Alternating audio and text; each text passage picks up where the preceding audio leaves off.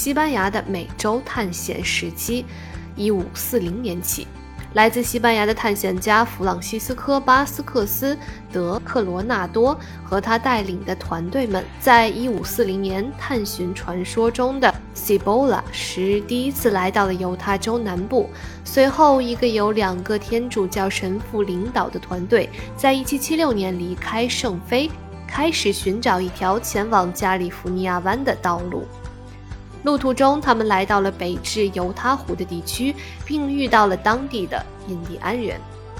西班牙在该地区进行了进一步的探索，但是由于此地过于的荒凉，西班牙人并未将其作为殖民地。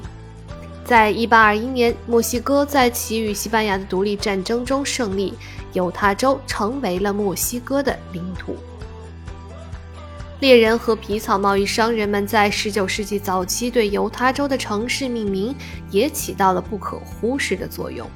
普若佛是由在1825年来到此地的法裔加拿大人皮草贸易商人命名的。另一个城市奥格登是来自加拿大的探险家皮草贸易商人命名的。在一八二四年晚期，拓荒家探险家吉姆·博瑞哲是来到犹他州的大盐湖的第一个白人。耶稣基督后期圣徒教会在犹他州拓荒的时期于一八四七年起。一八四四年，随着斯密约瑟之死，十二使徒会资深成员杨百翰在多数摩门教徒的支持下，成为教会的第二任会长，并在纳府成为后期圣徒运动的实际领导人。杨百翰为了解决教徒们和他们的邻居之间日益增长的冲突矛盾，在一八四五年八月，他答应了当时。伊利诺斯州的州长在接下来的一年带领他的教徒们离开此地。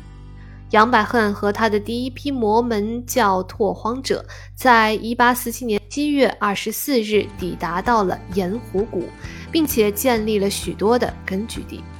在接下来的二十二年里，有超过七万多的拓荒者穿过大平原来到了犹他州。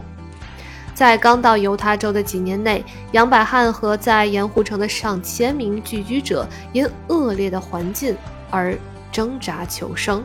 我们教徒则认为，在如此荒凉的地方，可以没有阻挠地进行他们的宗教活动。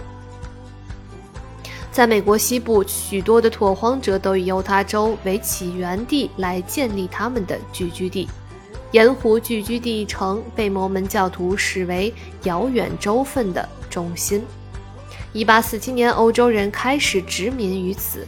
1896年1月4日，成为美国的第四十五个州，并废除备受诟病的一夫多妻制。